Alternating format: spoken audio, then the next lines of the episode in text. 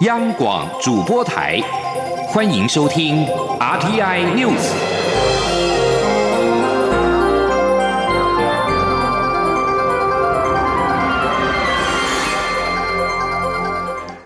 各位好，欢迎收听这节央广主播台提供给您的 RTI News，我是陈子华。宣扬武统的中国学者李毅在日前来台遭到了驱逐出境。蔡英文总统在今天对此表示，李作为访客的言论已经威胁到国安，社会没有让李毅继续留在台湾的理由，必须请他离境。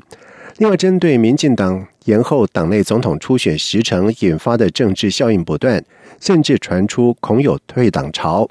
蔡总统则是表示，政府的施政满意度正在上升当中，现在正是同舟共济、发挥应有战力的时候。他也呼吁团结才是集结保护台湾最重要的方法。记者刘玉秋的报道。主张武力统一台湾的中国学者李毅十二号遭驱逐出境。蔡英文总统十三号出席客家同花季开幕式受访时表示，台湾是民主社会，重视言论自由，但李毅的主张已经冲击国安，没有让他继续留在台湾的理由。作为一个访客，既然他的言论已经威胁到台湾的国家安全的考虑的话，我们就必须请他离境。而对于民进党总统初选蔡赖之争进入延长赛，但中执会延后总统初选时程的政治效应不断，甚至有资深党员发表退党声明。投入初选的行政院前院长赖清德日前也示警，认为蔡英文总统在二零一六年大选得到的六百多万选票已经分散，希望借由初选凝聚力量，才能打赢这一场大选。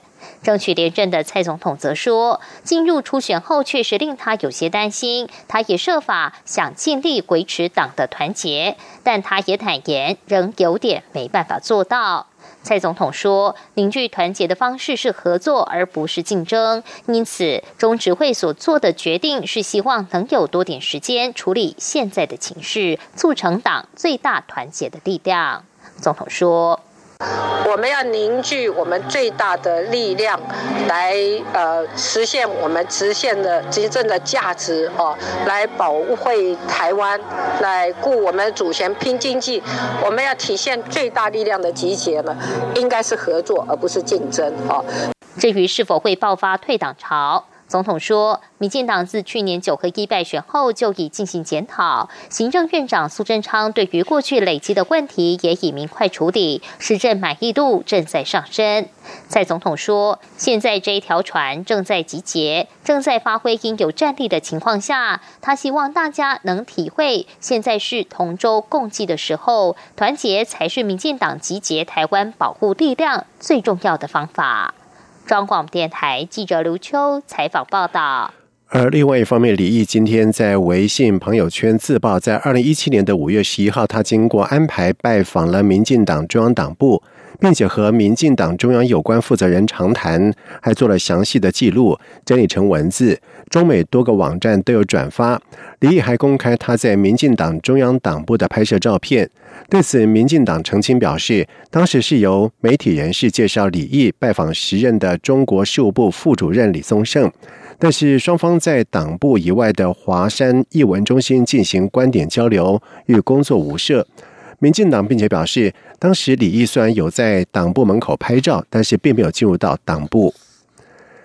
针对民进党延后总统初选时程所引发的退党效应，行政长苏贞昌在今天表示，投入初选的行政院前院长赖清德已经呼吁大家不要退党。他认为民进党是自由、民主、开放的政党，大家都有很好的感情，希望大家了解，事缓则圆。苏贞昌也表示，民进党在初选的过程当中都有协调。况且国民党的人选未定，他希望大家要集合支持的力量，才能够在艰难的选战当中赢得胜选。记者刘玉秋的报道。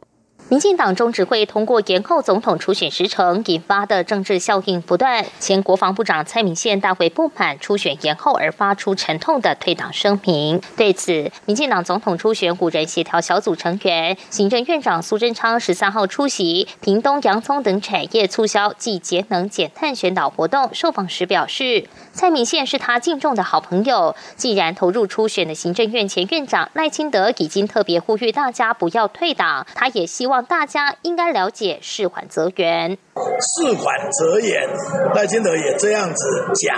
而民主进步党在选举的过程中，初选的进程里面都有协调，这个也是有鉴于国民党的人选都还没有确定，所以希望事缓则圆，选出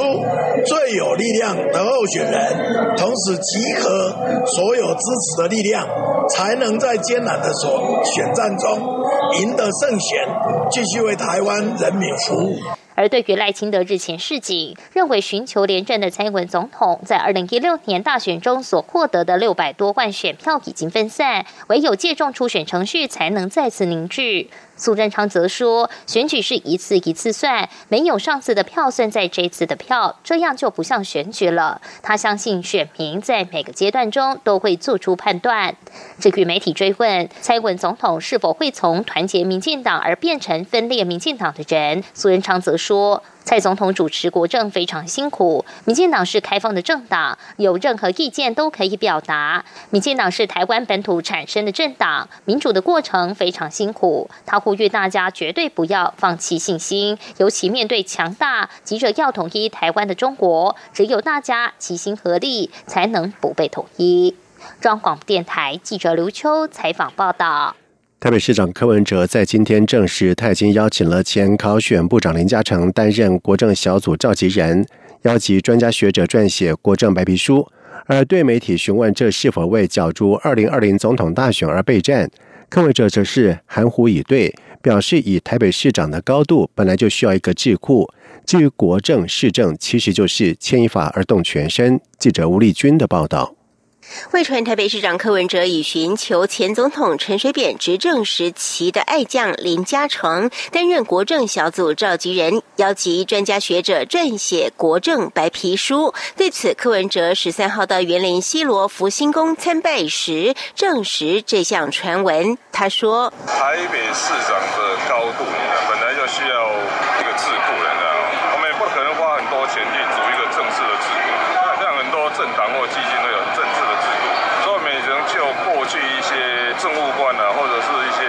专家学者，组织一个类似市长的顾问团啊。由于林嘉诚早先于陈水扁台北市长任内就是副市长，陈水扁当上总统后又获任考选部长四年。随后柯文哲在四年前首度参选台北市长时，也应邀担任柯文哲竞选总部市政顾问团召集人。如今再度成为柯文哲的国政小组召集人，这是否意味柯文哲已有参选二零二零总统大选的准备？对此，柯文哲则不愿。正面回应，只强调国政市政牵一发而动全身。他说：“这个你说他是国政还是市政，都很难回答。所以他们来讲，还是牵一发动全身的。所以有，我也觉得有一种更周详的思考，对整个台北市的运作有好处，没有坏处。”柯文哲指出，台北市身为首都，原本就有个财经小组，但是以他这次出访美国为例，就涉及许多城市外交等议题，以非市政等级可以处理，而需有更周详的思考。柯文哲也要外界不用想太多，他就是做他该做的事，自由自在，如来如去。中央广播电台记者吴丽君采访报道。第八届台湾儿童医疗贡献奖在今天举行了颁奖典礼。副总统陈建仁致辞时说明了政府可规划儿童医疗网络及幼儿专责医师制度，守护孩子到三岁。而日前立法院也三读通过了《儿童及少年福利与权益保障法》。他强调，儿少工作不仅包括了医疗、社福，还包括治安等方面。他期盼未来社会各界共同努力，为健全儿童医疗体系贡献心力。记者刘玉秋的报道。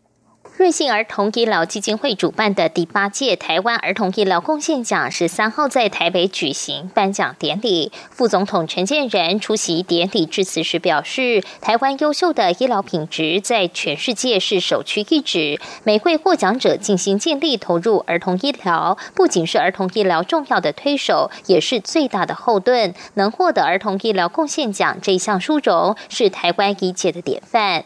近来儿虐问题引发关注，副总统指出，为了健全儿童医疗体系，卫福部正规划儿童医疗网络，同时搭配孕妇周产期照顾网络，不仅针对高妊娠风险的产妇提供完善的产前与生产协助，并可降低新生儿死亡风险。同时，政府也规划推动幼儿专责医师制度，守护孩子到三岁为止。再加上立院才刚通过《儿童及少年福利与权益保障法》的修法，希望能在医疗、社福、治安等方面让儿童得到最好的照顾。副总统说：“这儿少的工作不只是医疗，不只是社福，甚至呢，啊，连治安呢，其他的单位通通重很重要。所以这个星期五的呃。”国家人权咨询委员会里面也谈到了这个儿虐的问题，所以我们认为这个儿少法的通过，真的要谢谢卫福部还有立法院大家的努力，让我们可以齐心合一的，透过各个部会的努力，来为小孩子们提供最好的照顾。而这次，除了有六位个人医护人员获奖外，高雄医学大学附设综合医院儿少保行动团队也获得了医疗团队奖，备受注目。这是自二零零四年所成立的全国唯一儿童少年验伤医疗整合中心，首创。临床法医配备高科技多波域光源进行活人验伤，侦测肉眼所不能见到的陈旧性淤伤与体液等基症，让医疗团队能在第一时间发现儿童疑似受虐的痕迹。至今已协助鉴定三十个儿虐个案，贡献卓著。中广电台记者刘秋采访报道。在外电消息方面，就在刚接管苏丹领导权的国防部长奥夫在十二号宣布辞去过渡委员会主席的职务之后，距离他上任只有一天，苏丹军方主导的过渡政府在今天宣布，国家情报及安全局局长高旭已经辞职。在苏丹过去四个月的民众大规模示威当中，高许监督由国家情报及安全局对抗议民众的一连串的镇压行动，逮捕数千名的抗议民众、反对活跃人士和新闻记者，并且在镇压过程当中造成数十人死亡以及数百人受伤。在巴希尔十一号被军方罢黜之前，国家情报及安全局针对示威民众，从这个月六号开始发起要求巴希尔下台的更大。规模抗议活动展开了多次的驱离行动。高许是在二零一八年二月获得巴希尔任命为国家情报及安全局局长，并且是巴希尔心腹的高许，继之前在二零零九年八月结束该局局长任命之后，再度的回国。高许在任内不断的打压媒体跟异议人士，后来更以强硬的手段对付示威抗议民众。而在巴希尔下台之后，数万名的苏丹民众继续在首都克土木军方总部前集会，反对军方继续掌管国家。警方说，在过去两天的示威当中，有十六人被实弹击毙，至少有二十人受伤。而对奥夫的辞职，示威者是热烈庆祝，同时军方强调，他们将为成立文人政府铺路。北韩国营中央通讯社在今天报道说，北韩领导人金正恩表示，与美国谈判破裂已经升高重回紧张局势的风险。但是金正恩强调，只有在美国态度正确的情况之下，他才有兴趣再度会晤美国总统川普。根据中央通讯社的报道，金正恩十二号在对北韩最高人民会议发表演说的时候表示，对于美国的决定，他将只等到年底。金正恩并且指出，美国必须改变现在的思考模式，以新的考量来面对北韩。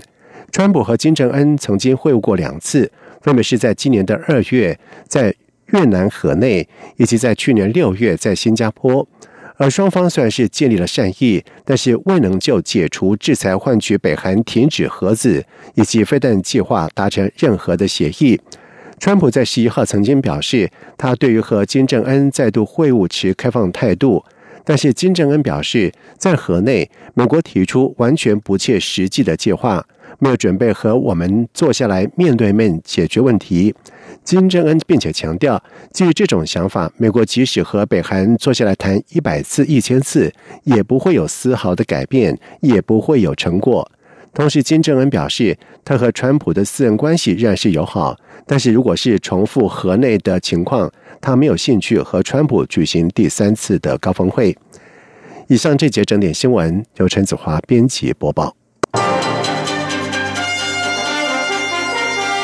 这里是中央广播电台台湾之音。